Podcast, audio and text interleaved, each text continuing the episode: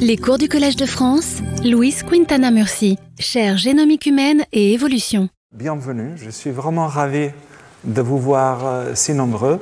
Vous pouvez comprendre que pour un professeur au Collège de France, le pire cauchemar, c'est voir l'amphithéâtre vide. Donc, je vous remercie de, de l'intérêt. Donc, cette année, euh, je vais me concentrer sur euh, une discipline relativement nouvelle, que c'est la paléogénomique, c'est-à-dire l'étude de l'ADN ancien, de, l'ADN des anciens organismes, euh, y compris des anciens humains. Et on va voir comment l'étude de, l'ADN ancien peut nous renseigner sur euh, l'histoire de notre espèce, euh, les humains, donc Homo sapiens, ainsi que sur leur migration à travers la planète et les différents événements de métissage qui ont donné lieu à qui nous sommes, nous tous, aujourd'hui. Tout d'abord, pour ceux qui, ne sont pas familiers avec la paléogénomique, la paléogénomique, comme je vous disais, c'est l'étude de l'ADN des organismes ou des populations du passé. Et elle est devenue possible quand les méthodes de la biologie moléculaire ont permis l'analyse de l'ADN euh, dans certains restes biologiques, comme les ossements, euh, les dents, euh, les tissus des, momies, par exemple, ou encore les coprolites, c'est-à-dire euh, les excréments fossilisés. Et tous ces hum, tissus peuvent dater de quelques centaines ou quelques milliers d'années, jusqu'à plus d'un million d'années, comme vous allez voir.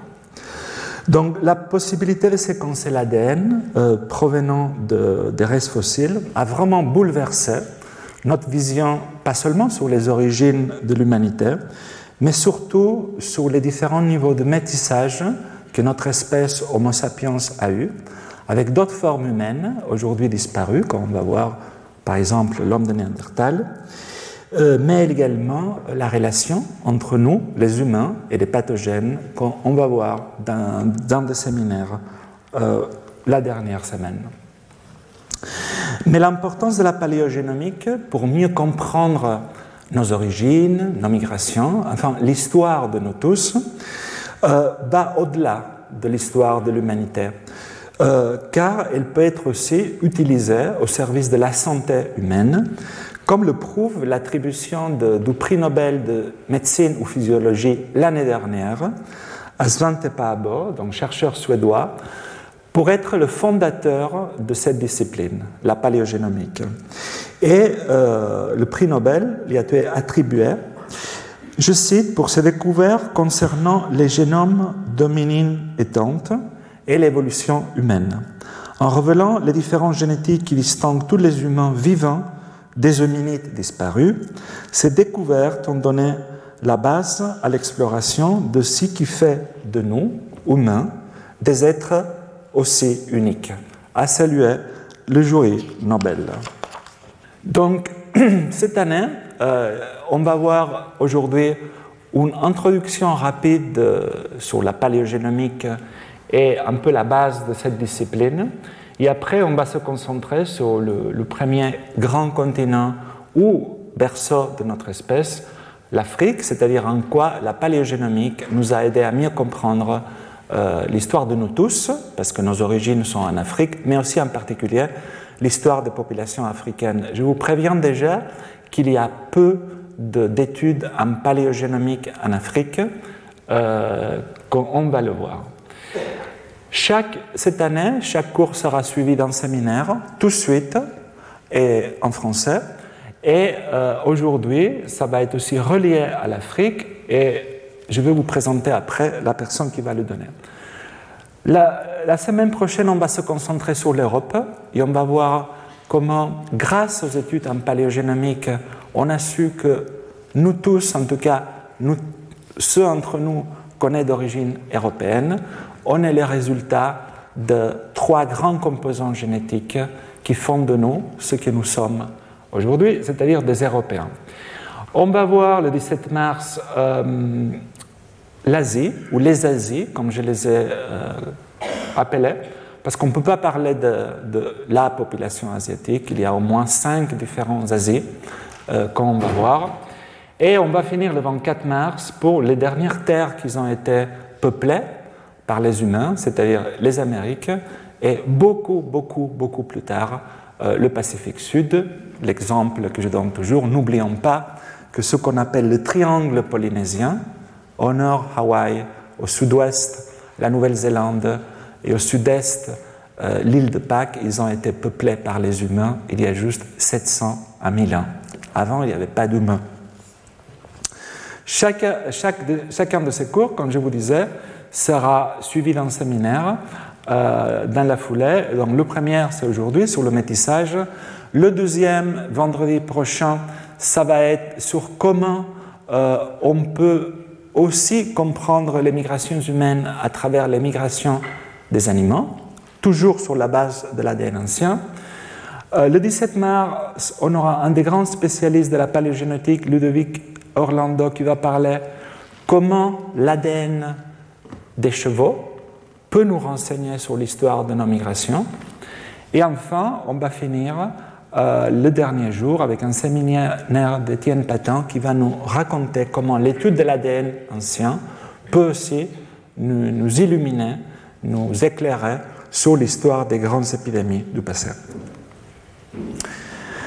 Mais avant de parler de paléogénomique ou même de génétique, voyons rapidement la façon dont notre espèce est apparue sur la base de la paléanthropologie. Tout d'abord, concentrons-nous sur la phase la plus ancienne, qui comprend la séparation des ancêtres des humains modernes, donc Homo sapiens, des humains archaïques, il y a environ 300 000 ans, à un million d'années.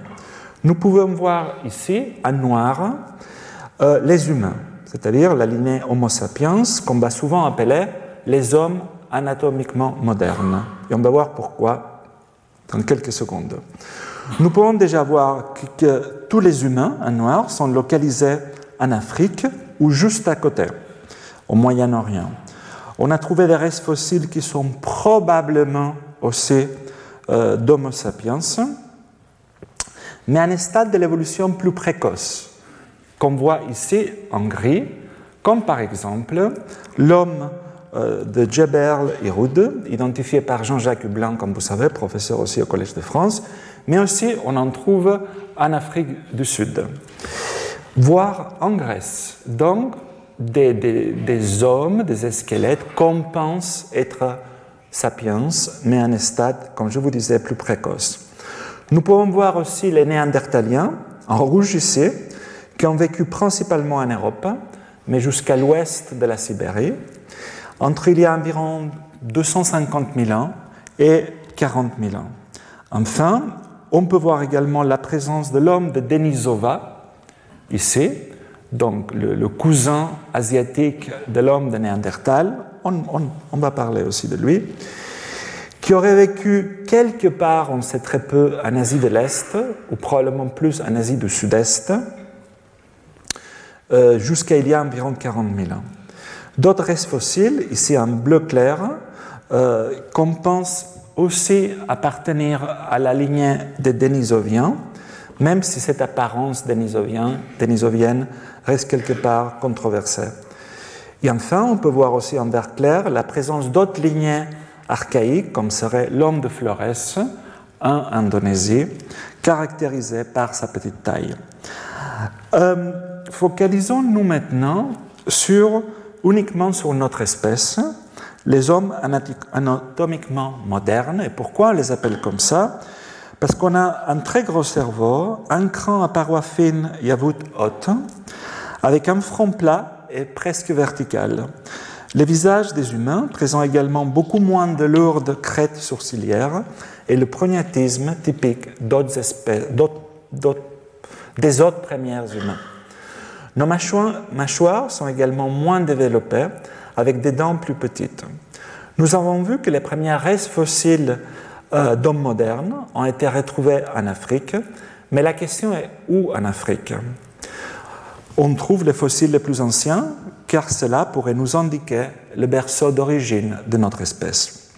Alors, les fossiles les plus anciens d'hommes modernes, on les trouve en Éthiopie, chez euh, celui connu comme le Homo kibish, daté d'environ 195 000 ans.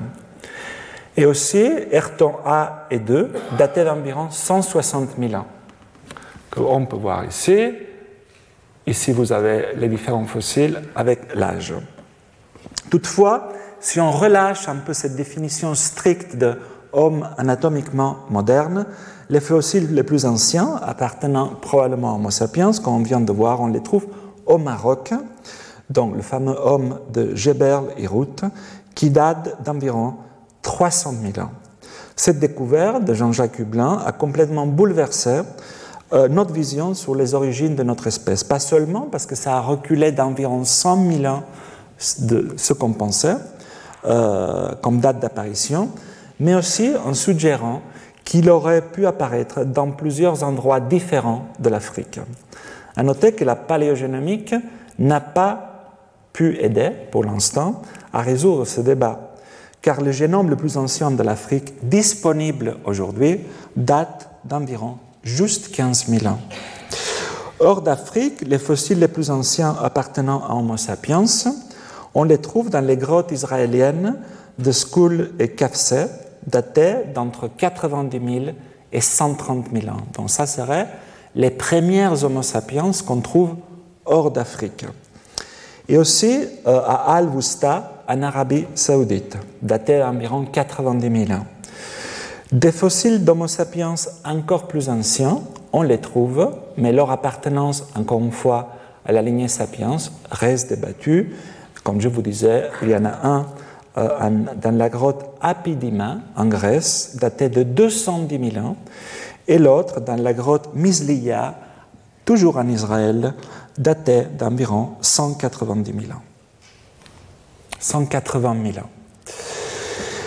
Toutefois, les datations des restes fossiles d'Homo sapiens retrouvés hors d'Afrique datent tous de moins de 60 000 ans. C'est-à-dire, on a ces exemples en Israël qui pourraient être considérés que c'est une petite extension de l'Afrique, parce que qui nous dit le Sinaï, à partir ici, c'est l'Afrique, à partir de là, c'est le Proche-Orient. Ça, c'est les humains qu'on avait, on a défini cette division. En tout cas, tous les restes fossiles, où on, où on en commence à en trouver beaucoup d'Homo sapiens hors d'Afrique, la plupart datent d'environ de moins de 60 000 ans. Ce qui suggère que les migrations associées à cette première sortie d'Afrique, c'est-à-dire celle il y a plus de 100 000 ans qu'on trouve en Israël, voire en Grèce, n'a pas été une sortie d'Afrique euh, fructueuse qui a donné lieu à une grande migration des populations. Euh, donc ces fossiles plus anciens, en Israël par exemple, reflèteraient l'expansion de l'ère géographique africaine de Sapiens, vu la position de corridor géographique du Proche-Orient et la phase de dispersion principale de l'homme aurait eu lieu beaucoup plus tard.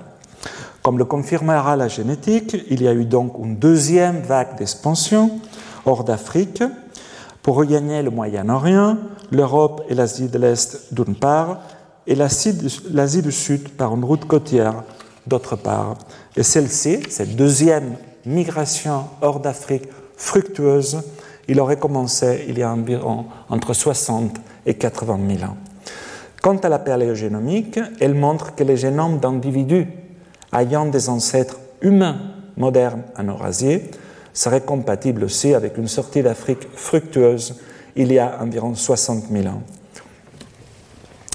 Mais la question qui reste, vraiment débattue jusqu'à l'arrivée des données génétiques, était comment et où notre espèce est apparue.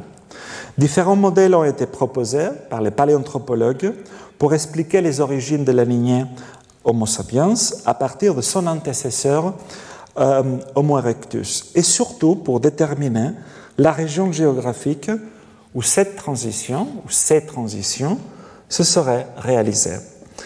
Parmi les polygénistes, c'est-à-dire ceux qui défendaient plusieurs origines indépendantes d'Homo sapiens, c'est-à-dire une origine indépendante en Afrique, une origine indépendante en Europe, etc., on trouve Carlton Kuhn, connu d'ailleurs par ses pensées racistes, qui proposa au début des années 60 le modèle en candélabre selon lequel les populations d'Africains, d'Européens, des, Asiatiques et Océaniens d'aujourd'hui seraient le résultat d'une évolution indépendante et séparé des Homo erectus locaux auraient chacun évolué vers d'Homo sapiens locaux.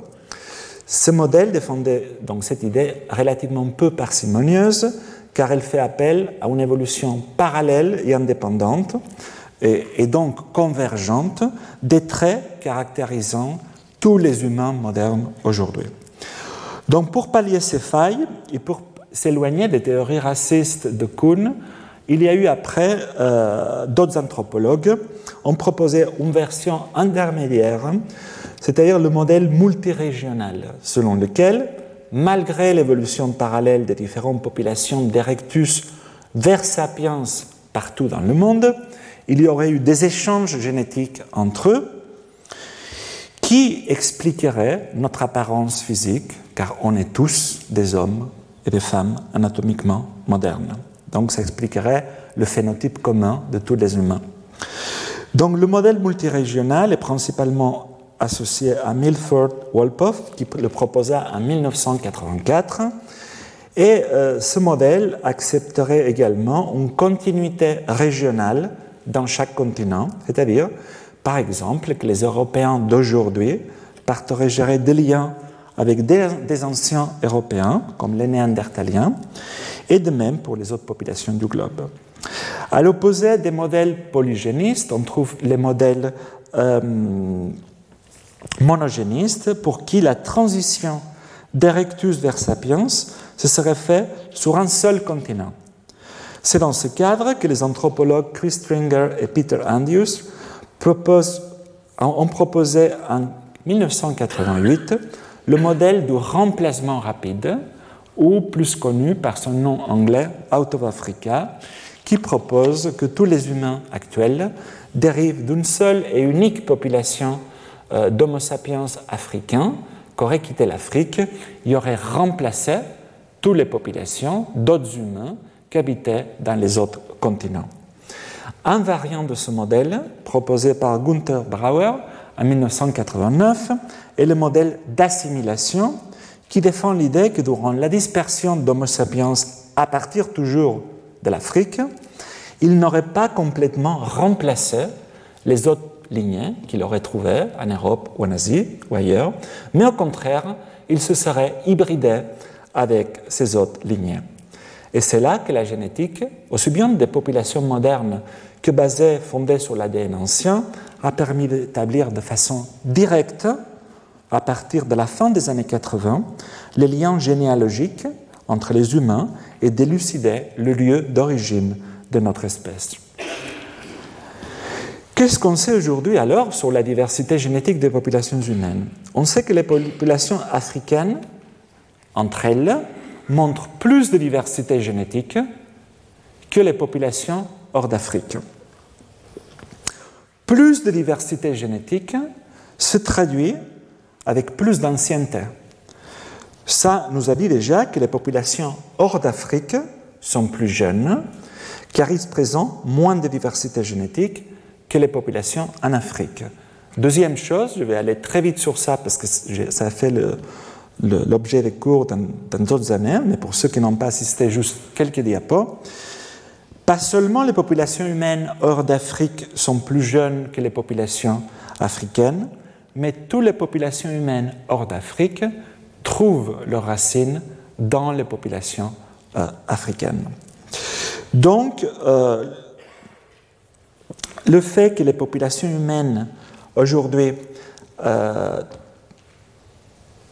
montrent aussi hors d'Afrique des métissages avec d'autres lignées, comme c'est l'homme de Néandertal, mais que les populations, comme les Européens d'aujourd'hui, on est bien distant des Néandertaliens, même si on a encore des traces, rejettent tous les modèles de continuité régionale en faveur des modèles dominés par leur remplacement, c'est-à-dire la sortie d'Afrique et l'arrivée des sapiens d'Afrique dans tous les autres euh, continents.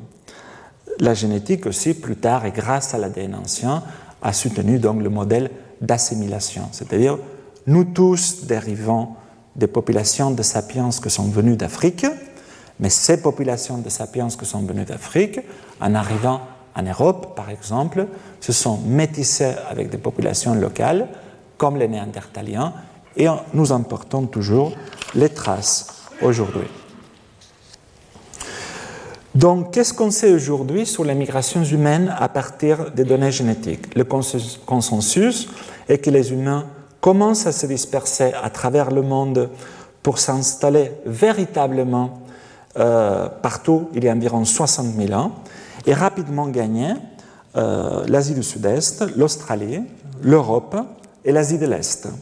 Les humains auraient ensuite atteint des destinations beaucoup plus lointaines, comme les Amériques, il y a environ 15-20 000 ans, on le verra dans le dernier cours, puis les îles lointaines de l'Océanie, où ils se sont installés, comme je vous disais, très récemment.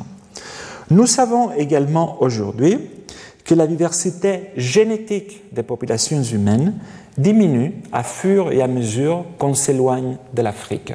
Ce n'est pas tous les Africains qui ont quitté l'Afrique. Les couleurs reflètent la diversité génétique. Donc, une partie des Africains quitte l'Afrique et une partie de cela part vers là et une partie de cela part vers le sud. C'est ce qu'on s'appelle des goulots d'étranglement en série. Donc, ce qu'on peut voir ici clairement, des études génétiques, ça c'est la diversité génétique euh, par rapport à la distance en kilomètres d'Afrique de l'Est. Évidemment, les Afriques de l'Est, ici vous avez les populations africaines, ici vous avez les Asiatiques de l'Est, les Européens, ici vous avez les populations amérindiennes du, du centre de l'Amérique et du sud de l'Amérique. Donc vous pouvez voir que plus on s'éloigne de l'Afrique, moins de diversité génétique on trouve. La génétique aussi a pu euh, montrer, et je y reviendrai par continent par continent après, euh, qu'on peut avoir une structure génétique des populations, même à niveau régional. Vous pouvez voir ici, ça c'est une analyse en composants principal. Plus loin sont deux points, plus différents sont génétiquement, mais ce qu'on peut voir, c'est que même au niveau du Moyen-Orient, on peut voir des différences euh, claires entre des Mozabites, par exemple, des Druzes et des Bédouins. On peut voir ici, ce sont dans les îles Orcades, ici vous avez ces trois îles, et ici vous avez la génétique de ces trois îles, vous pouvez voir qu'on peut les distinguer parfaitement. Même on peut distinguer, au sein d'un petit pays comme c'est la Suisse, les individus dépendant de la langue qu'ils parlent. Vous pouvez voir que les Russes, les, Russes, les, Suisses francophones, ici en vert, ressemblent plus aux Français, en vert plus clair. De même pour les Suisses alémaniques, qui vont plus ressembler aux Allemands d'aujourd'hui, et de même euh, pour ceux qui sont locuteurs euh, de l'italien. Mais revenons maintenant à la paléogénomique, une fois cette introduction générale terminée. Et euh, l'ère de la paléogénomique a fait ses débuts en 1984 avec la publication de la séquence d'un segment d'ADN mitochondrial, c'est-à-dire cet ADN hérité par nos mères, provenant du quagga. C'est une sous-espèce de zèbre d'Afrique du Sud qui s'est éteinte à la fin du 19e siècle. En 1985, Svante Paabo a réussi pour la première fois aussi à séquencer des petits morceaux de génome d'une momie égyptienne datant de 2400 ans. Un exploit à l'époque, aujourd'hui ça nous paraît très normal, qui relevait de la science-fiction. Presque 40 ans après maintenant ces premières études, beaucoup de défis méthodologiques ont été relevés, comme le fait que l'ADN ancien, comme vous pouvez imaginer, est fortement dégradé, altéré chimiquement et fortement contaminé par tout ce que s'est passé après mais avec des progrès aussi bien technologiques dans les techniques de séquençage d'ADN à haut débit, mais aussi les avancements bioinformatiques pour l'analyse de ces données complexes, on s'est affranchi, en tout cas d'une façon raisonnable, de toutes ces difficultés. Aujourd'hui, comme vous le savez, on dispose de l'ADN de plusieurs, plusieurs néandertaliens, des animaux anciens, comme des chevaux, ayant vécu il y a plus de 500 000 ans, ou des mammouths qui ont vécu il y a plus d'un million d'années. Comme vous verrez, vous verrez tout ça avec les séminaires d'Eva Maria Gegel et de Ludovic Orlando. Mais les derniers travaux euh, en paléogénomique datent d'il y a quelques mois. Ils ont vraiment battu le record.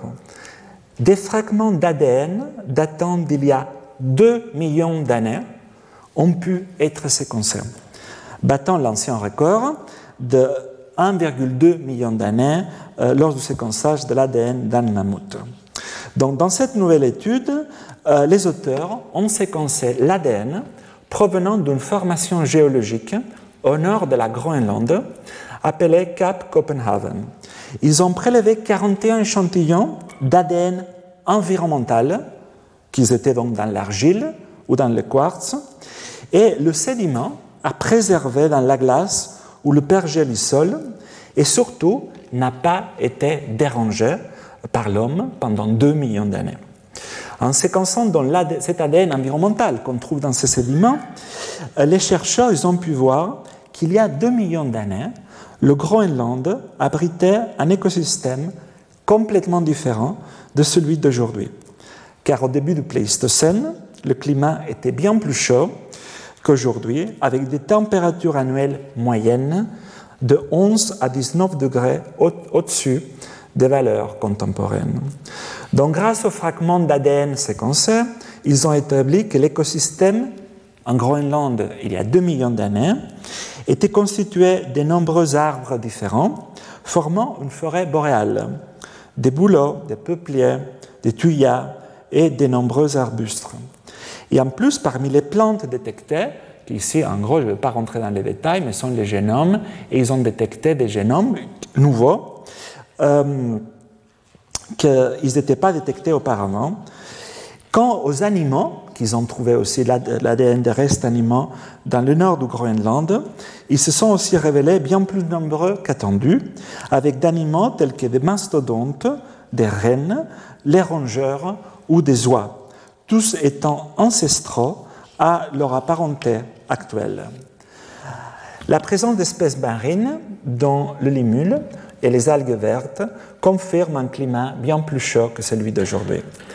Mais plus généralement, cette étude a été importante car il ouvre de nombreux euh, et de nouveaux domaines de recherche, démontrant qu'il est possible de suivre l'écologie et l'évolution des communautés biologiques il y a 2 millions d'années et de reconstruire des anciens écosystèmes euh, qui ont survécu euh, dans l'ADN environnemental ancien, vraisemblablement survécu grâce à sa fixation sur les surfaces minérales. Donc, pour résumer, les techniques en paléogénomique nous permettent de s'intéresser à des questions majeures en archéologie ou en paléanthropologie, comme la domestication des animaux, l'évolution des espèces sauvages en réponse au changement climatique, l'évolution de l'espèce humaine et ses migrations et ses métissages, mais aussi nos relations avec les agents infectieux, donc la discipline connue sous le nom de paléopathologie, et vous le verrez avec Étienne Patin. Donc jusqu'à il y a environ 40 000 ans, nous n'étions pas les seuls représentants de la lignée Homo dans la planète. Nous avions les Néandertaliens, qui ont habité en Europe et en Asie de l'Ouest jusqu'à il y a 40 000 ans, et euh, les plus anciens Néandertaliens fossiles connus sont ceux de la Cima de los Huesos en Espagne, euh, datés de 430 000 ans. On verra ça la semaine prochaine. De même, je vous disais l'homme de Denisova, une forme humaine qui a vécu en Asie et qui partage un ancêtre avec les Néandertaliens datant d'environ 500 000 ans. Grâce au séquençage de plusieurs génomes néandertaliens et d'un seul génome dénisovien, nous savons aujourd'hui que toutes les populations hors d'Afrique portent dans leur génome des traces d'ADN néandertalien à la hauteur d'environ 2,5%.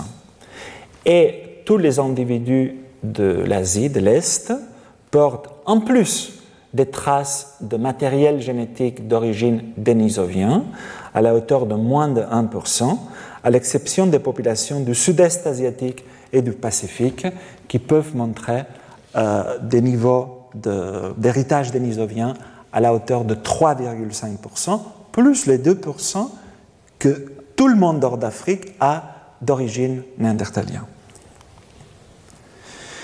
Mais la question qui reste est quand et comment ce métissage s'est produit Dans le consensus est que pour les Néandertaliens, le modèle le plus parcimonieux implique un seul événement majeur, même s'il y en a plus d'autres qui n'ont pas laissé beaucoup de traces dans nos génomes, donc un seul événement majeur de métissage entre les Néandertaliens et le groupe d'humains qui ont quitté l'Afrique il y a environ 60 000 ans environ.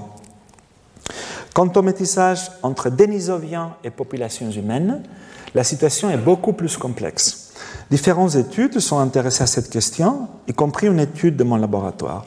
En comparant le résultat, en comparant le seul génome denisovien dont on dispose aujourd'hui, avec tous les morceaux d'origine dénisovien qu'on trouve dans les populations du Pacifique d'aujourd'hui, nous, avons pu voir qu'il y a eu au moins quatre événements indépendants de métissage entre les Denisoviens ou des lignées reliées aux Denisoviens et les populations euh, du sud-est asiatique et le Pacifique.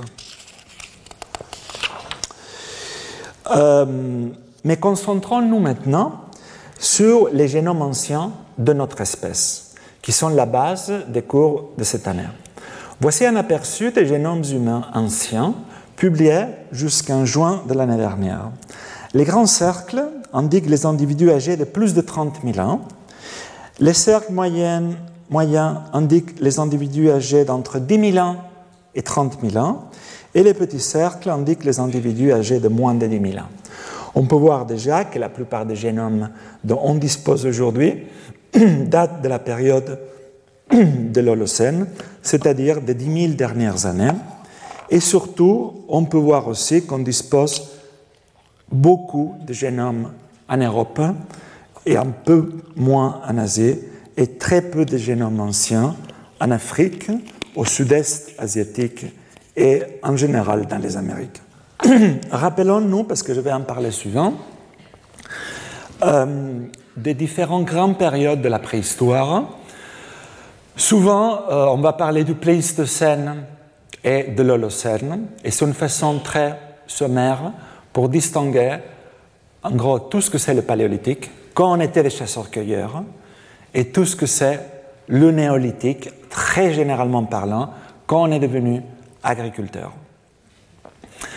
Euh, ces divisions sont parfois très artificielles, varient entre continents, donc ça, je vous le dis juste pour que vous ayez une vision générale. Euh, le paléolithique finit il y a environ 12 000 ans. Pendant le paléolithique, qu'est-ce que s'est arrivé d'important? Beaucoup de choses, dont l'apparition des premières lignées Homo il y a quelques millions d'années, euh, l'apparition des Néandertaliens, on ne sait pas très bien, mais il y a environ probablement 300 000 ans, et euh, la sortie de l'Afrique de l'homme moderne, il y a environ 60 000 ans. Après, pendant le Mésolithique, serait une, période un peu tampon entre le Paléolithique des chasseurs-cueilleurs et le Néolithique, qui est marqué par l'arrivée d'un nouvel mode de vie, l'agriculture. On a appris à produire la nourriture, donc on rentre vraiment dans le Néolithique, et après l'âge de bronze, l'âge de fer et l'ère commune qui à, son tour, elle est divisée en Antiquité, Moyen Âge, etc. Mais la question qu'il faut se poser aujourd'hui, c'est dans le cadre des cours de cette année, et quelles informations le séquençage de l'ADN des humains ayant vécu dans différentes époques, donc de l'ADN ancien, peut nous apporter en plus de ce qu'on sait déjà sur la base de l'ADN des populations modernes. Pour illustrer l'utilité de l'ADN ancien, regardons un exemple en Europe, où on peut voir qu'il y a trois grands composants génétiques que vous pouvez voir ici en couleur. Celle en bleu, correspondant aux chasseurs-cueilleurs du Paléolithique, on verra tout ça très en détail la semaine prochaine. Celle en jaune, correspondant aux fermiers anatoliens arrivés en Europe dans les dernières 10 000 ans. Et celle en rose, correspondant aux peuples provenant des steppes associées à la culture Yamna, qui sont arrivées en Europe il y a environ 4500 ans. Si l'on se concentre sur la Grande-Bretagne, maintenant ici, On peut voir des individus anciens, donc les cercles, projetés sur la diversité des Européennes, des Européens actuels, y compris les Anglais. le patrimoine génétique des personnes qui vivaient en Grande-Bretagne a considérablement changé au fil du temps, reflétant une histoire complexe de migration et métissage. On peut voir qu'au cours des périodes paléolithiques et mésolithiques, donc il y a environ plus de 10 000 ans, donc le groupe 1 ici, en bleu, donc ce sont des Anglais qui ont vécu en Grande-Bretagne il y a plus de 10 000 ans. Les individus de Grande-Bretagne ressemblent génétiquement aux chasseurs-cueilleurs européens, mais cette diversité génétique, on ne la trouve plus dans les Anglais d'aujourd'hui. Au cours du néolithique, donc il y a environ 10 000 ans, le groupe 2, on peut voir que les Anglais du néolithique se ressemblent déjà plus aux peuples européens, anatoliens, qui ont amené ici un, un jeune plus clair l'agriculture en Europe. Et puis c'est à partir de l'âge du bronze que les Anglais commencent à ressembler aux Anglais actuels. Donc vous pouvez voir, c'est juste pour vous, vous, montrer qu'il euh, y a des populations anciennes, par exemple des chasseurs-cueilleurs, qui n'ont pas laissé des traces ou ont laissé peu de traces dans les génomes actuels, et là on parle d'une discontinuité génétique, tandis qu'il peut y avoir d'autres populations, comme c'est le cas ici des populations euh, dans l'âge de bronze, qui ont laissé des traces génétiques dans nos génomes à nous tous aujourd'hui, et là on parle d'une continuité euh, génétique. Ainsi, si l'on prend plus généralement l'histoire de l'homme, l'histoire génétique des humains, on peut voir que les analyses d'humains anciens ont montré que certains humains n'ont pas contribué, certains humains ici. On le verra un par un en détail, dépendant de dans quel continent ils ont été retrouvés. Certains génomes humains qui représentent des anciennes populations humaines qui sont disparues, se sont éteints et n'ont pas contribué à aucune ou très peu population humaine actuelle. Tandis que d'autres humains, qu'on va voir la semaine prochaine en Europe, qui représentent des anciennes populations retrouvées en Roumanie ici et en Belgique ici, ils ont contribué à la diversité génétique euh, d'aujourd'hui.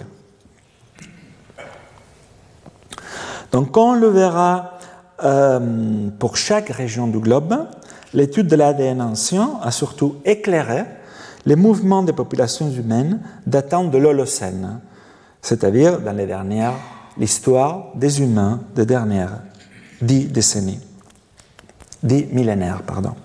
Ces études ont aussi éclairé l'histoire récente de tous les continents, de l'Afrique, malgré la pauvreté des données provenant de l'ADN ancien, jusqu'aux Amériques, où on va voir que trois grandes vagues de migration ont donné lieu à la plupart des populations natives de l'Amérique d'aujourd'hui, allant de l'Arctique jusqu'au cône sud. Donc, enfin, concentrons-nous euh, sur la première partie du monde qu'on va voir, euh, que c'est l'Afrique.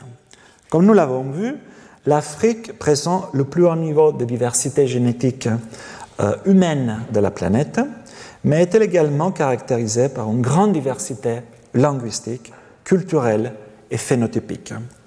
Plus de 2000 langues différentes sont parlées aujourd'hui en Afrique, ce qui représente près d'un tiers des langues du monde. Les populations africaines vivent également dans des environnements extrêmement variables, allant du plus grand désert du monde, dans le Sahara, à la deuxième plus grande forêt tropicale humide, après l'Amazone, c'est euh, la forêt équatoriale de l'Afrique, en passant par la savane, les marais et les autres terres de montagne. Résultante de leur histoire démographique, mais aussi de leur adaptation aux environnements variés, les populations africaines présentent également une large diversité culturelle et phénotypique. Entre autres, on trouve les chasseurs-cueilleurs coïssants, locuteurs de langue à clic, euh, habitant l'Afrique méridionale, les chasseurs-cueilleurs Sandawe et les Hadza habitant l'Afrique de l'Est, les chasseurs-cueilleurs de la forêt équatoriale, dite parfois pygmées, en passant par les peuples fermiers, locuteurs des langues bantoues, habitant la plupart de l'Afrique subsaharienne. Les populations africaines pratiquent également un large éventail de modes de subsistance, y compris divers modes d'agriculture, de pastoralisme et de chasse et cueillette. Toutefois, qu'il s'agisse des Khoisan d'Afrique du Sud, ou des Hadza, ou des Sandawe, ou des Pygmées, ils ne représentent aujourd'hui, comme vous pouvez voir à gauche, que des poches des survivants des deux événements culturels majeurs de l'histoire de l'Afrique, c'est-à-dire les expansions des langues bantoues et l'émergence de l'agriculture, que vous pouvez voir représentée en forme de flèche rouge ici. Sur la base de la linguistique et l'archéologie, il est aujourd'hui accepté qu'il y a quelques 4000 à 100 000 ans, euh, les peuples locuteurs de langue bantou, jusqu'alors des chasseurs-cueilleurs qui vivaient dans ce que serait aujourd'hui euh, le Cameroun et le Nigeria, ont commencé à maîtriser les pratiques agricoles et ont progressivement étendu leur langue et leur mode de vie, fondés sur l'agriculture, dans toute l'Afrique subsaharienne. Aujourd'hui, la plupart des populations de l'Afrique subsaharienne parlent l'une des 500 langues bantoues, bien que réparties sur une superficie de 500 000 km. Donc, avant de s'intéresser à la diversité génétique des populations africaines, et pour être sûr qu'on est tous sur la même longueur d'onde en termes d'analyse, je vais vous présenter deux types d'analyses qu'on va voir tout le temps, que ce soit pour les Africains, les, Européens, dans tous ces cours, qui représentent les différences génétiques entre populations ou la structure entre populations. La première, c'est ce qu'on appelle les analyses en composants principales, qu'on a vu déjà rapidement, mais vous allez le voir tout le temps à partir de maintenant. Ou en gros, la première chose qu'on. Chaque point, c'est un individu et c'est sa diversité génétique. Et on regarde d'abord la composante principale 1, que c'est celle qui explique le plus de diversité. C'est celle qui explique le plus les données. Et déjà, on peut voir ici que qu'est-ce que ça nous dit alors? Ça nous dit que ces individus-là, qu'il se trouve que sont les Fulani, sont les plus différents de toutes ces autres populations de l'Afrique. Le deuxième composant principal, qu'est-ce qu'il nous dit? Que ces individus-là sont les plus différents de ceux ici. Donc ça sépare les Boulala et les Mada des autres populations. Et ça nous dit aussi des populations qui se ressemblent énormément, parce qu'on peut voir que tous ces individus ici, quelle que soit leur appartenance ethno-linguistique en Afrique, se chevauchent génétiquement, ce qui montre que sont relativement semblables d'un point de vue génétique. On va voir souvent aussi ce type d'analyse. Ça s'appelle analyse, euh, sont des analyses dites non supervisées. C'est une analyse de structure ou une analyse parfois on, l'appelle aussi de métissage. Ici, vous devez avoir environ 200 individus, en l'occurrence, c'est juste un exemple, sont différentes populations du Pakistan.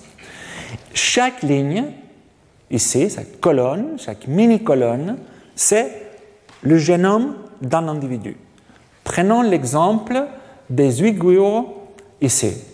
Ici, il y a 10 individus et on peut voir que cette population-là est principalement, euh, on va dire, rose, mais leur génome a aussi des composants violets et un peu verts. Si on prend même un individu, ça c'est une façon de diviser, de, comprendre les origines génétiques de cet individu qui présente cinq origines génétiques pour le, pour le clarifier un peu différente.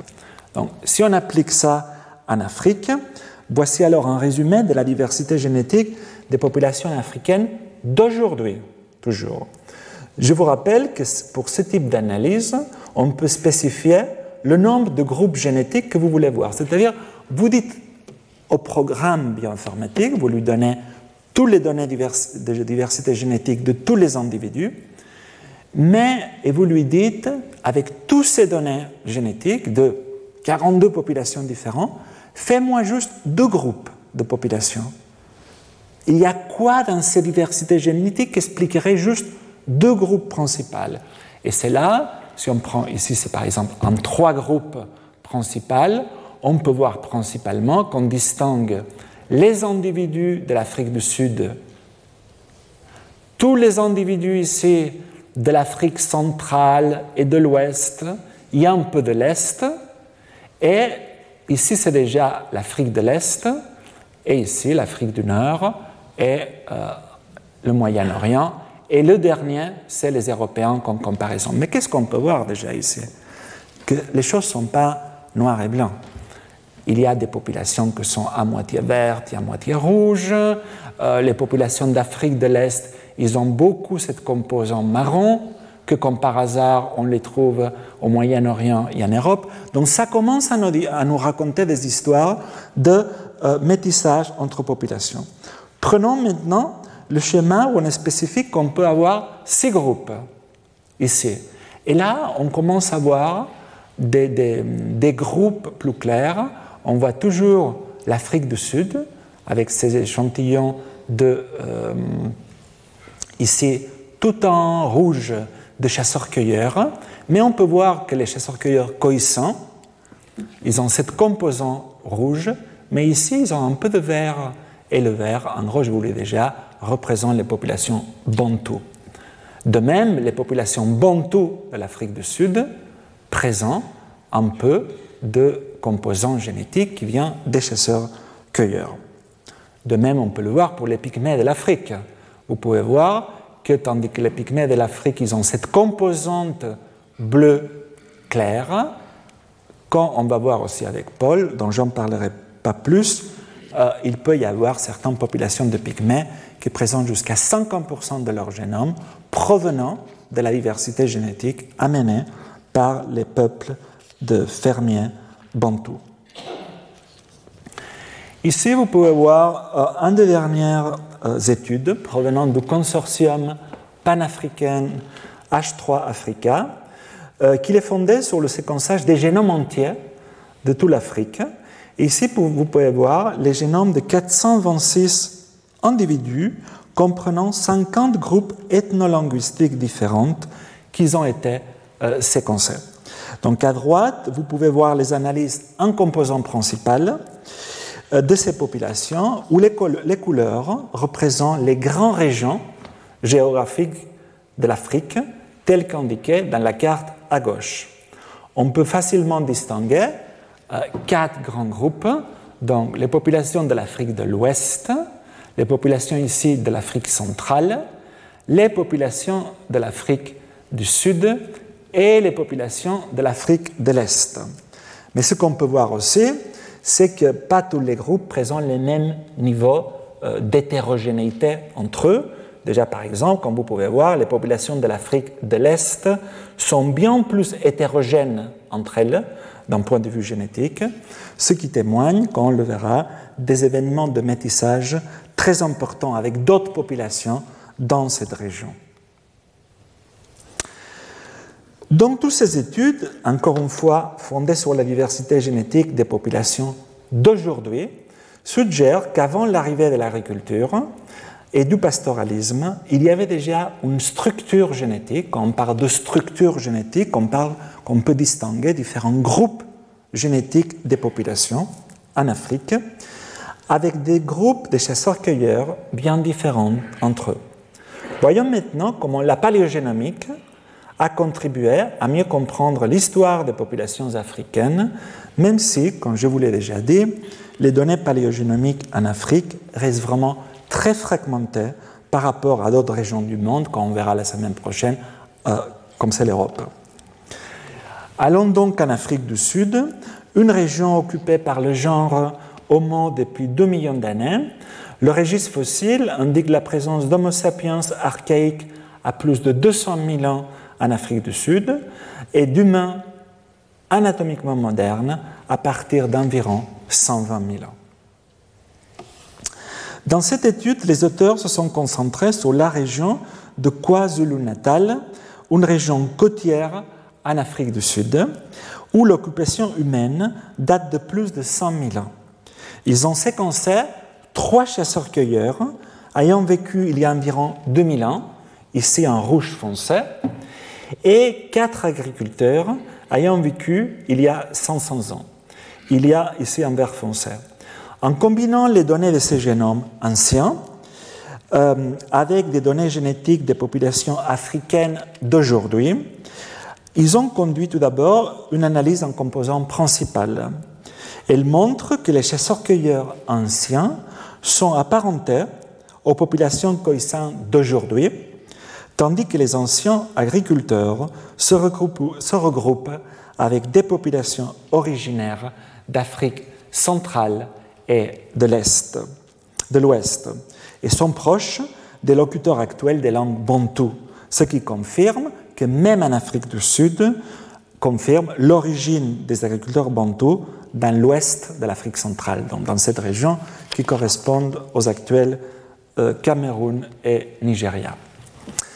Ensuite, ils se sont concentrés sur le génome de Balito Bay A, donc le seul génome ici euh, qu'ils ont de, chasseurs-cueilleurs qu'ils ont pu séquencer à une couverture suffisante, c'est-à-dire que les données génétiques de ce génome ancien étaient de suffisamment grande qualité pour faire des analyses euh, plus poussées.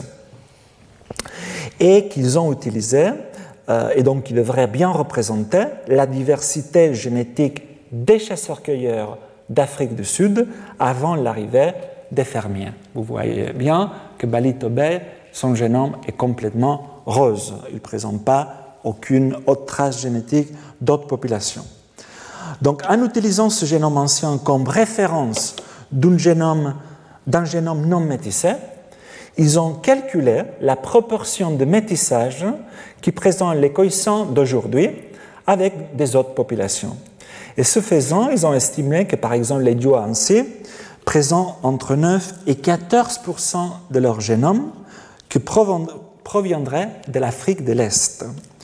Plus généralement, tous les coïssants d'aujourd'hui, euh, comme vous pouvez voir aujourd'hui ici, euh, présentent entre 9 et 30% euh, de métissage avec des populations d'Afrique de l'Est, donc ça serait arrivé de l'Afrique de l'Est.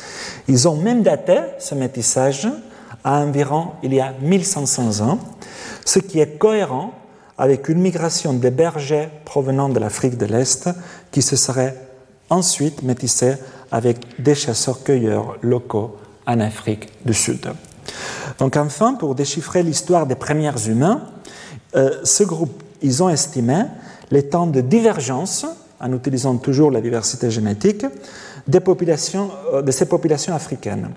Et ce faisant, ils ont estimé que les temps de séparation entre chasseurs-cueilleurs de l'Afrique du Sud, les Khoisan en particulier, et le reste des populations, pas seulement de l'Afrique, mais du monde, ils l'ont daté entre 285 000 et 356 000 ans.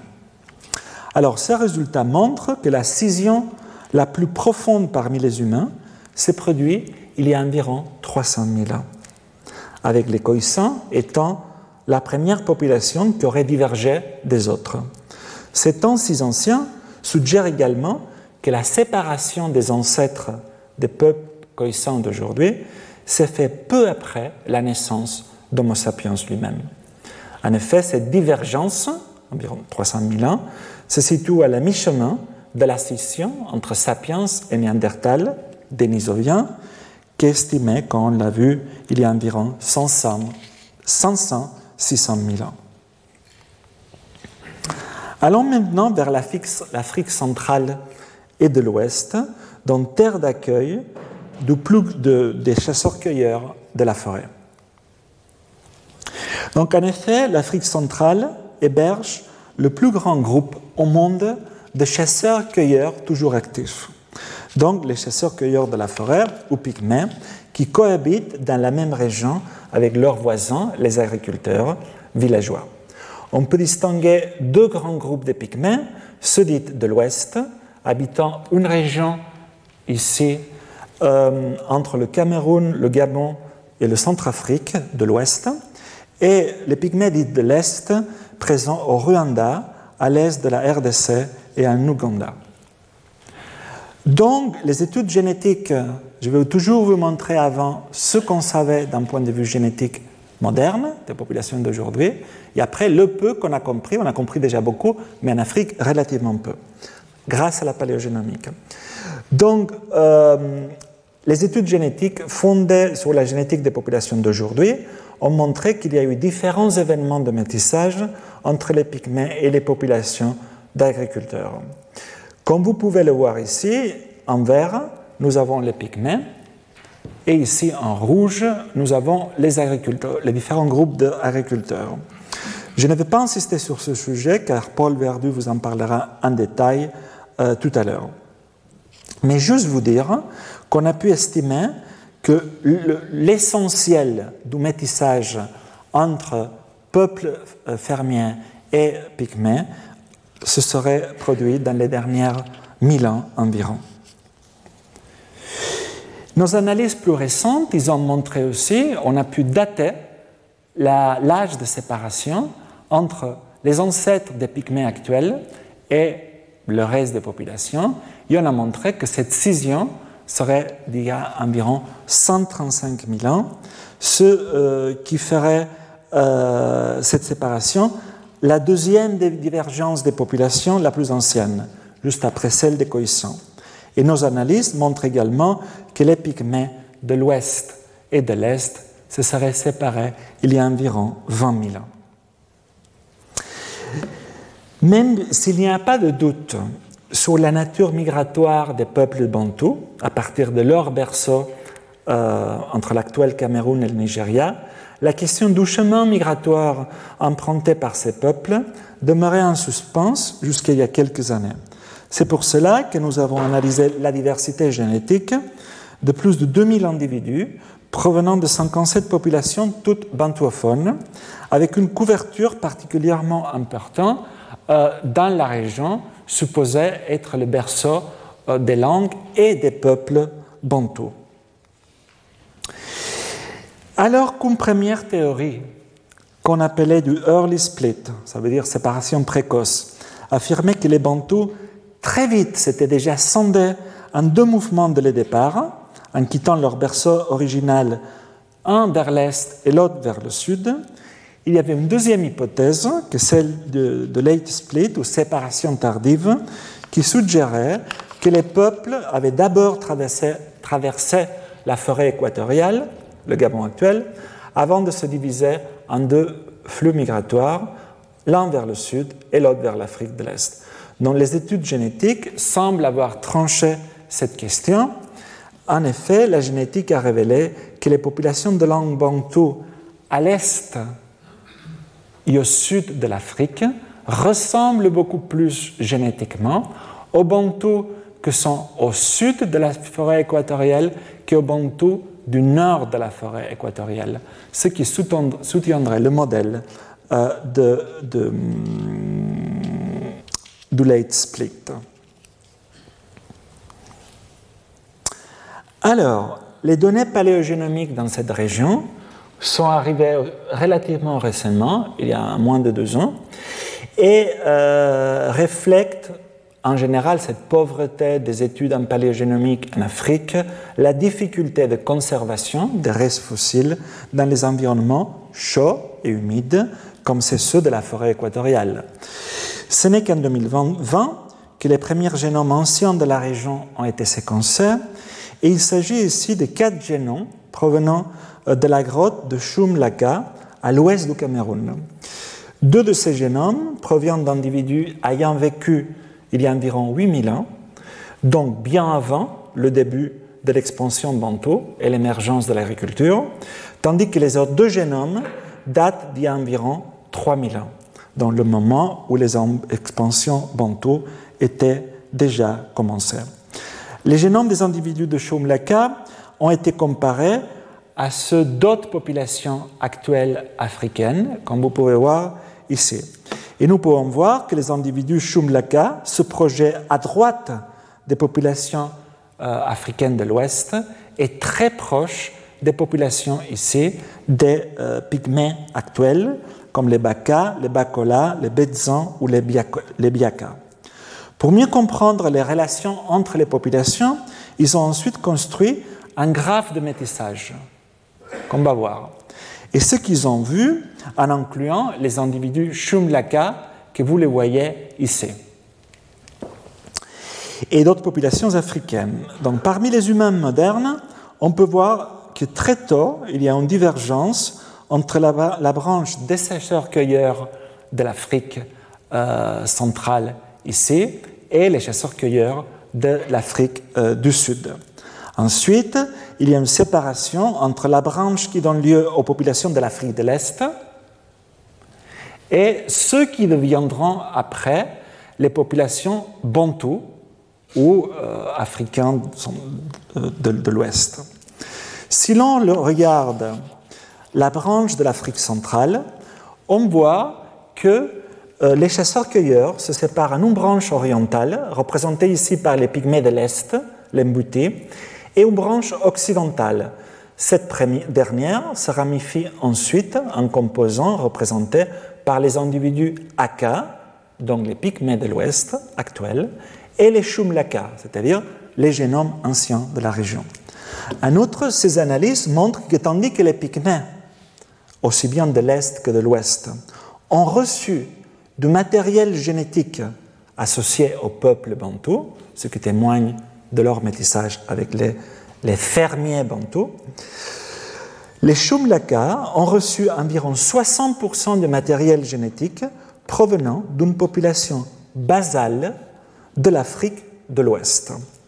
Donc pour résumer, ces analyses montrent que les génomes de Shumlaka correspondent à des individus métissés avec environ 35% d'ascendance génétique liée aux chasseurs-cueilleurs de l'ouest de l'Afrique centrale d'aujourd'hui, donc avec 35% de leur matériel génétique euh, associé aux pygmées, et environ 65% d'une source basale ouest africaine.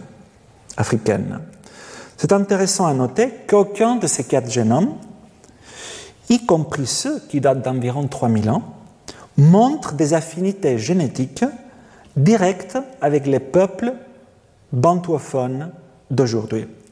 Même si l'ouest du Cameroun, où cette grotte est localisée, est considéré comme le berceau des langues bantoues et la source de migration ultérieure. Cela implique que ces individus-là, en tout cas, ne sont pas représentatives de la source ancestrale des Bantous actuels. Partons maintenant dans une des régions les plus euh, riches culturellement et linguistiquement, mais plus complexes en termes euh, pas seulement de diversité génétique, mais aussi évidemment en termes d'histoire, l'Afrique de l'Est. En effet, euh, l'émergence de l'agriculture dans le continent africain ne se limite pas à celle associée aux expansions bantoues, puisque les pratiques agricoles en Afrique de l'Est semblent s'être développées indépendamment dans la région Sahara-Sahel il y a environ 7000 ans. Et dans les hauts plateaux éthiopiens, il y a entre 7000 ans et 4000 ans. Les agriculteurs de l'Afrique de l'Est parlent aujourd'hui des langues afro-asiatiques et nilo-sahariennes, et dans, les autres régions de l'Afrique, les économies basées sur la chasse et la cueillette ont été presque complètement remplacées. De plus, les données génétiques indiquent que les populations d'Afrique de l'Est montent un très haut niveau de métissage avec d'autres populations d'origine variée. Par exemple, des migrations provenant du Levant, un événement connu sous le nom de Back to Africa, donc de retour en Afrique, aurait amené au cours des 3000 dernières années un composant génétique d'origine eurasienne qu'on trouve en Afrique de l'Est. Tandis que les migrations de fermiers de l'ouest de l'Afrique, dans les Bantous, au cours des 2500 dernières années, auraient amené aussi la composante bantou en Afrique de l'Est. Donc malgré l'influence de ces migrations, quelques populations ont conservé le pool génétique entre guillemets autochtone de l'Afrique de l'Est avant l'arrivée des migrations eurasiennes ou euh, provenant de l'Ouest, les migrations bantoues. C'est le cas des bergers nilotiques du Soudan du Sud, comme les Dinka, les Nuer ou les Chiluk, ou les chasseurs-cueilleurs Hadza euh, de, Tanzanie. Les données génétiques montrent également qu'il y a eu des échanges culturels et génétiques bidirectionnels est-ouest entre groupes d'éleveurs nomades dans tous les ceintures du Sahel, corridors entre la forêt équatoriale au sud et le désert du Sahara au nord. C'est en Afrique de l'Est d'ailleurs que le premier génome ancien d'un individu africain a été séquencé en 2015. Dans cette étude, ils ont séquencé le génome d'un individu de la grotte de Mota, situé dans les hauts plateaux du sud de l'Éthiopie. Donc Mota, on va l'appeler Mota, cet individu, a été daté à 4500 ans et serait donc antérieur à l'arrivée des Bantous dans la région et aussi antérieur au, à l'événement Back to Africa, ce reflux provenant de l'Eurasie il y a environ 3000 euh, ans. Donc les analyses en composants principal montrent que Mota, que vous pouvez voir ici, le triangle, ici noir, ici c'est un zoom, euh, Mota est proche des populations actuelles euh, de l'Afrique de l'Est, notamment des Sandawe et surtout les Ari, un groupe de locuteurs homotiques du sud de l'Éthiopie. Donc proche des hauts plateaux où vivait l'individu Mota. En outre, ils n'ont pas trouvé aucune trace d'origine eurasienne chez Mota, ce qui confirme que cet individu devrait représenter le pool génétique des Africains de l'Est avant l'influence de la migration dite Back to Africa. En utilisant, ce que c'est intéressant ici après, c'est qu'en utilisant le, le, génome de Mota comme référence de population de l'Afrique de l'Est non métissée, qu'actuellement n'existe plus, ils ont tout d'abord estimé la présence de cette composant autochtone de l'Afrique de l'Est dans les populations actuelles de l'Afrique. Et ils ont vu, comme on s'y attendait, qu'elle est particulièrement présente dans les populations de l'Afrique de l'Est, ici en rouge. Plus on est rouge, plus on a cette composante rouge ou orange euh, typique de l'Afrique de l'Est ancienne.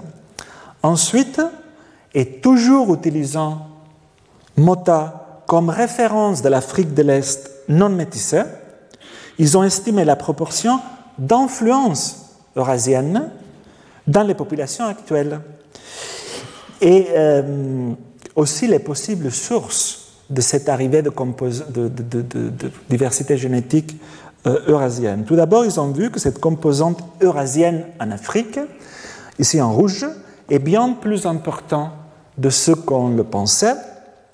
ils ont constaté qu'en effet, elle provient de la même source génétique à l'origine de l'expansion des agriculteurs néolithiques en Europe euh, à partir du Proche-Orient Anatolie.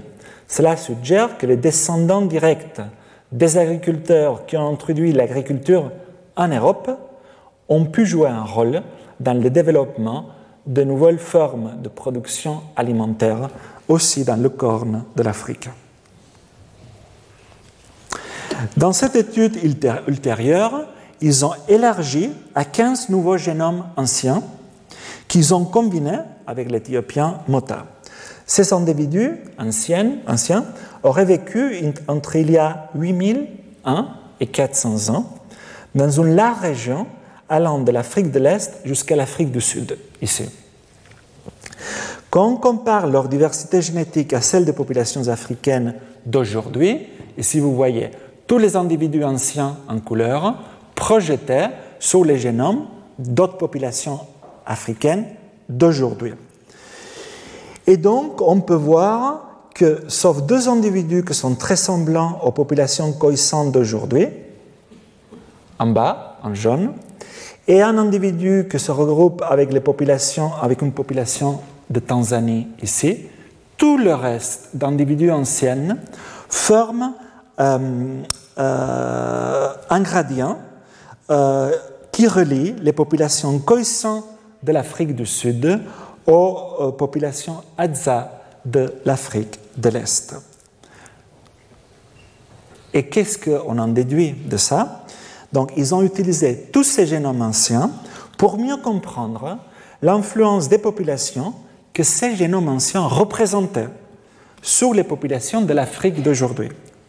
Donc, ce qu'ils ont pu voir, par exemple, que cette composante, concentrons-nous sur euh, ce jaune-là, cette composante ancienne de l'Afrique de l'Est, on la trouve aujourd'hui, qui va de l'Afrique de l'Est, la Tanzanie, le Malawi, jusqu'à les populations de l'Afrique du Sud. Ce qui suggère que ce qu'aujourd'hui sont que des poches de survivants, les Khoisan en Afrique du Sud ou les Hatsai, les Sandawe en Afrique de l'Est, avant c'était toute une population qui allait de l'Afrique du Sud à l'Afrique de l'Est euh, avant de l'arrivée de l'agriculture. En somme, donc cette euh, étude montre que la lignée qui constitue, la composante génétique de l'Afrique australe avait une distribution bien plus large dans le passé, contribuant à environ deux tiers de l'ascendance des chasseurs-cueilleurs du Malawi euh, d'aujourd'hui. Et cette analyse aussi montre également la façon dont la propagation des agriculteurs de l'Afrique occidentale, ça serait sept euh, composants en vert que vous pouvez voir un peu partout, euh, a entraîné le remplacement complet de certaines populations de chasseurs-cueilleurs locaux dans certaines régions et dévoile la façon dont la propagation des éleveurs provenant de la Tanzanie, ici en rose, aurait aussi affecté les populations euh, dans les dernières 2000 euh, ans euh, de l'Afrique du Sud. Et justement, c'est dans cette étude qu'ils vont creuser la façon dont l'élevage et le pastoralisme s'est répandu en Afrique du Sud à partir de l'Afrique de l'Est. Donc les moutons, les chèvres et les bovins domestiqués, originaires d'Asie du Sud-Ouest, ont été introduits pour la première fois dans le nord-est de l'Afrique il y a environ 8000 ans. Se sont ensuite répandus en Afrique de l'Est pour finalement atteindre l'extrême sud de l'Afrique il y a environ 2000 ans. Dans cette étude, ils se sont concentrés sur des individus anciens associés à différents contextes archéologiques dans les Kenya et Tanzanie actuels. Et qu'est-ce qu'ils ont vu? Donc ici, ils ont séquencé 41 génomes anciens d'Afrique associés à différentes traditions, de l'âge de pierre tardif au néolithique précoce et pastoral, à l'âge du fer. Dans l'analyse en composants principal, les individus anciens présentent une corrélation génétique avec leurs associations euh, archéologiques, c'est-à-dire les individus de l'âge de pierre tardif font partie d'une cline génétique des chasseurs-cueilleurs, tandis que les individus de néolithique précoce et pastoral sont les plus étroitement liés aux locuteurs afroasiatiques actuels. Et les individus de l'âge de fer pastoral présentent des affinités avec les locuteurs nilotiques actuels.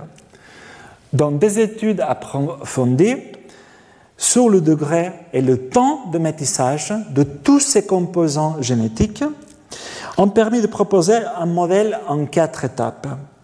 Premièrement, le mélange dans le nord-est de l'Afrique a créé des groupes ayant des proportions approximativement égales d'origine génétique associée aux locuteurs nilotiques soudanais et au groupe d'Afrique du Nord.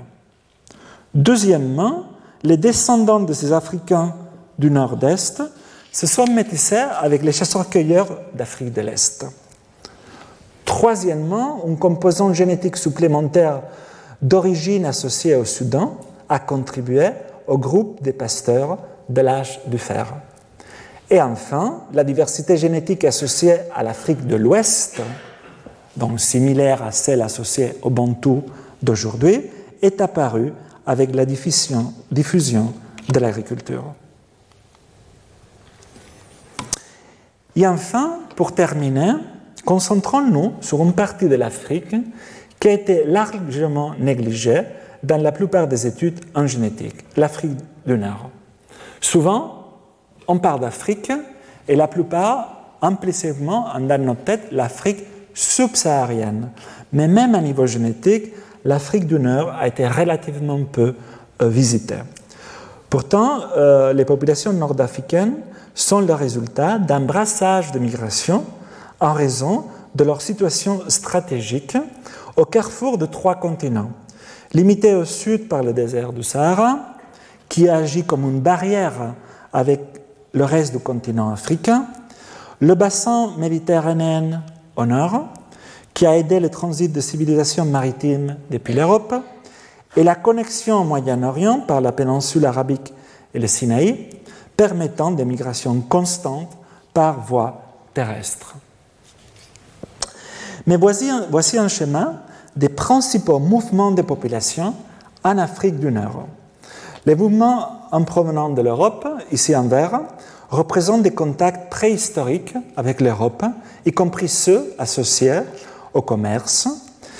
Les mouvements en provenant du Moyen-Orient, ici en bleu, représentent l'expansion néolithique associée à l'agriculture il y a environ 7000 ans et l'arrivée des Arabes entre le 7e et le 11e siècle de notre ère.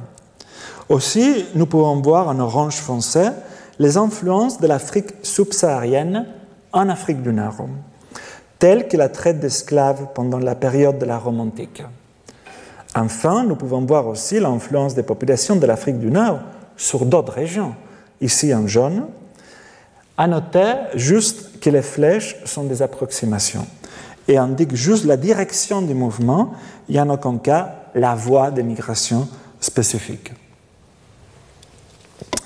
Les archives historiques affirment que l'Afrique du Nord a été peuplée par différents groupes censés être les ancêtres des peuples berbères actuels. Par l'arrivée des Phéniciens au deuxième millénaire avant Jésus-Christ et la conquête postérieure de la région par les Romains. Le contrôle romain a persisté jusqu'au 5e siècle, bien que les tribus berbères non romanisées aient persisté dans toute la région. L'expansion arabe a commencé dans la péninsule arabique au 7e siècle et à travers l'Égypte s'est étendue jusqu'à atteindre la partie la plus occidentale de l'Afrique du Nord, c'est-à-dire le Maghreb. Le règne des dynasties arabes s'est terminé par un déclin au XVIe siècle, lorsque l'Empire ottoman a pris le contrôle de la région jusqu'à la colonisation des pays européens au XVIIIe et XIXe siècle. La complexité de ces migrations a pu laisser des traces génétiques dans les populations nord-africaines qui pourraient être reconstituées par des approches génétiques. C'est exactement ce que cette étude a fait euh, en étant à présent une des études génétiques les plus complètes de l'Afrique du Nord. Ils ont analysé des données génomiques de cinq groupes berbères et de six groupes arabes qui ont été comparés à d'autres groupes provenant du Moyen-Orient, de l'Afrique subsaharienne et de l'Europe. En utilisant une analyse non supervisée, que vous connaissez déjà, l'erreur la plus faible a été trouvée lorsque trois composants ancestrales étaient demandés, c'est-à-dire ce groupe-là. Ici, vous pouvez voir toutes les populations de l'Afrique du Nord. Ici, vous avez le Moyen-Orient, l'Europe et l'Afrique subsaharienne. Donc, les trois groupes retrouvés correspondent à un composant ancestral, ancestral subsaharienne, en gris, un composant trouvé uniquement dans les populations non africaines, en orange, qui pourrait représenter la composante ancestrale de la région et une troisième composante à prédominance européenne, en vert. Mais lorsqu'une composante supplémentaire est ajoutée, donc ici, les quatre groupes, cette composante dite européenne se divise en deux composants, une composante véritablement européenne, les Basques et les Toscans, et une composante plus Moyen-Orient et influence euh, du Moyen-Orient. Donc ce que l'on peut voir clairement est que les individus d'Afrique du Nord, quelle que soit leur appartenance linguistique, berbère ou arabe, présentent tous un mélange de ces différents composants génétiques.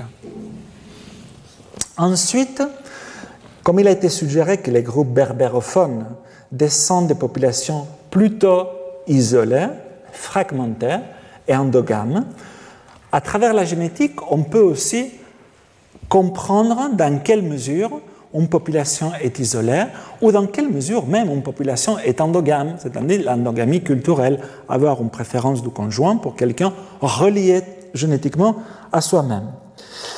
Donc le cluster euh, qui représente uniquement la population berbère de Tunisie chez Nini et les clusters génétiques G et E qui sont uniquement présents dans les populations berbères de Tunisie Sénède présentent un nombre plus élevé de ces fragments d'homozygosie qu'on utilise en génétique pour dire ces individus sont plus consanguins que les autres. Cependant, d'autres groupes berbères présentent des profils similaires à ceux des groupes non berbères, ce qui va à l'encontre de l'idée générale que les populations berbérophones sont plus consanguines et plus isolées que les autres groupes nord-africains, en tout cas d'un point de vue historique.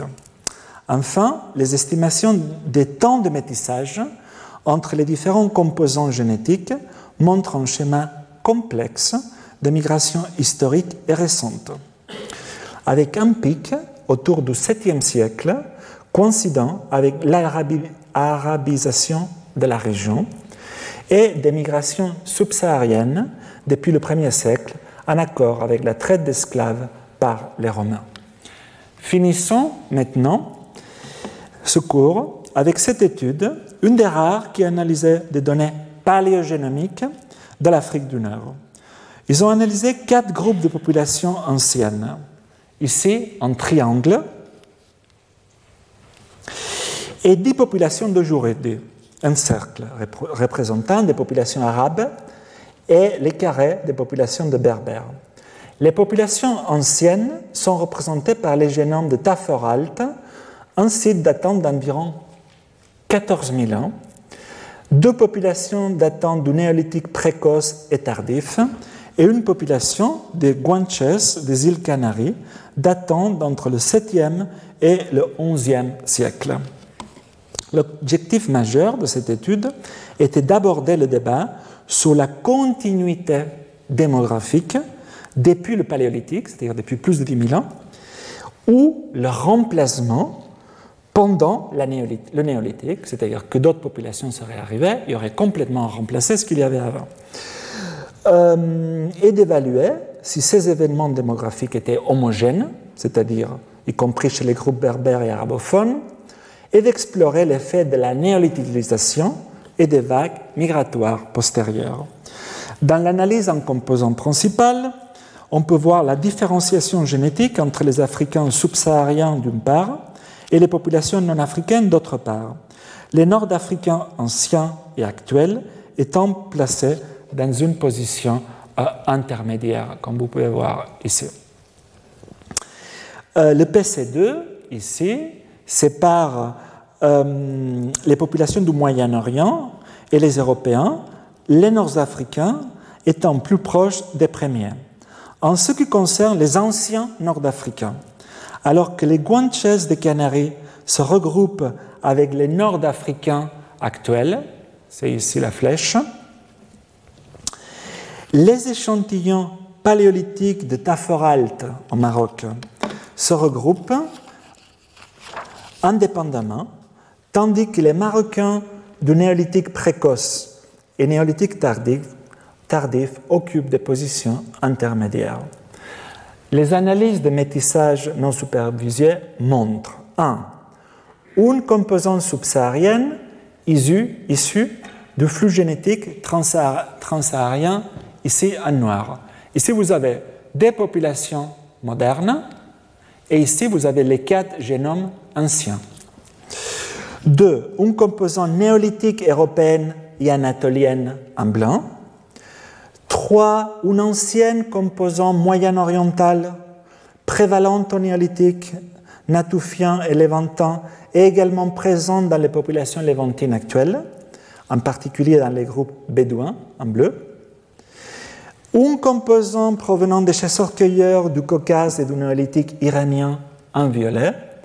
Et enfin, un composant autochtone nord-africaine prédominant dans l'épipaléolithique à partir des échantillons de Taforalt et du néolithique ancien en orange que vous voyez qui sont leur génome est complètement euh, orange, c'est-à-dire cette composant autochtone de l'Afrique du Nord qui est resté dans, à différents niveaux dans les populations euh, actuelles d'aujourd'hui. Enfin, les auteurs, à l'aide des génomes anciens, ils ont, euh, qu'ils ont utilisés dans les génomes de Taforalt et les autres génomes comme référence de génomes non métissés, ce qui est aujourd'hui parfois très difficile de trouver dans les populations actuelles. Et ils ont réalisé une estimation plus formelle des différents composants génétiques présents dans les populations actuelles de l'Afrique du Nord.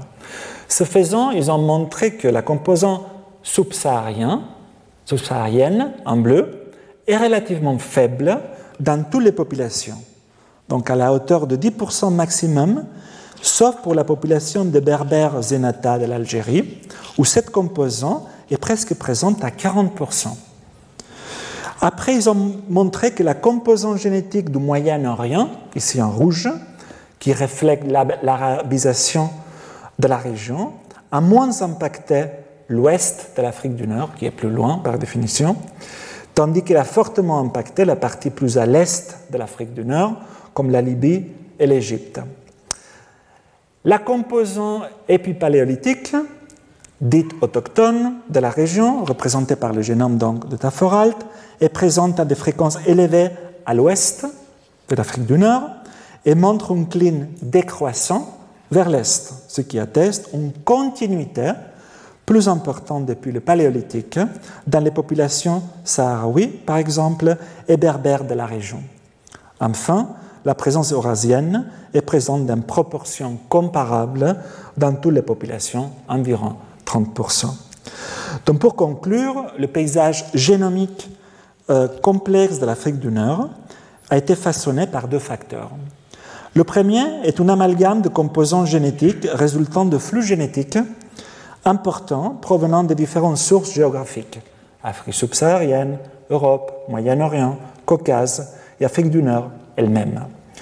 Et temporel, migration paléolithique, néolithisation, arabisation et migration récente. Le second facteur est le résultat du brassage interne et de la dérive génétique, c'est-à-dire le hasard, qui ont produit une grande hétérogénéité génétique dans la région.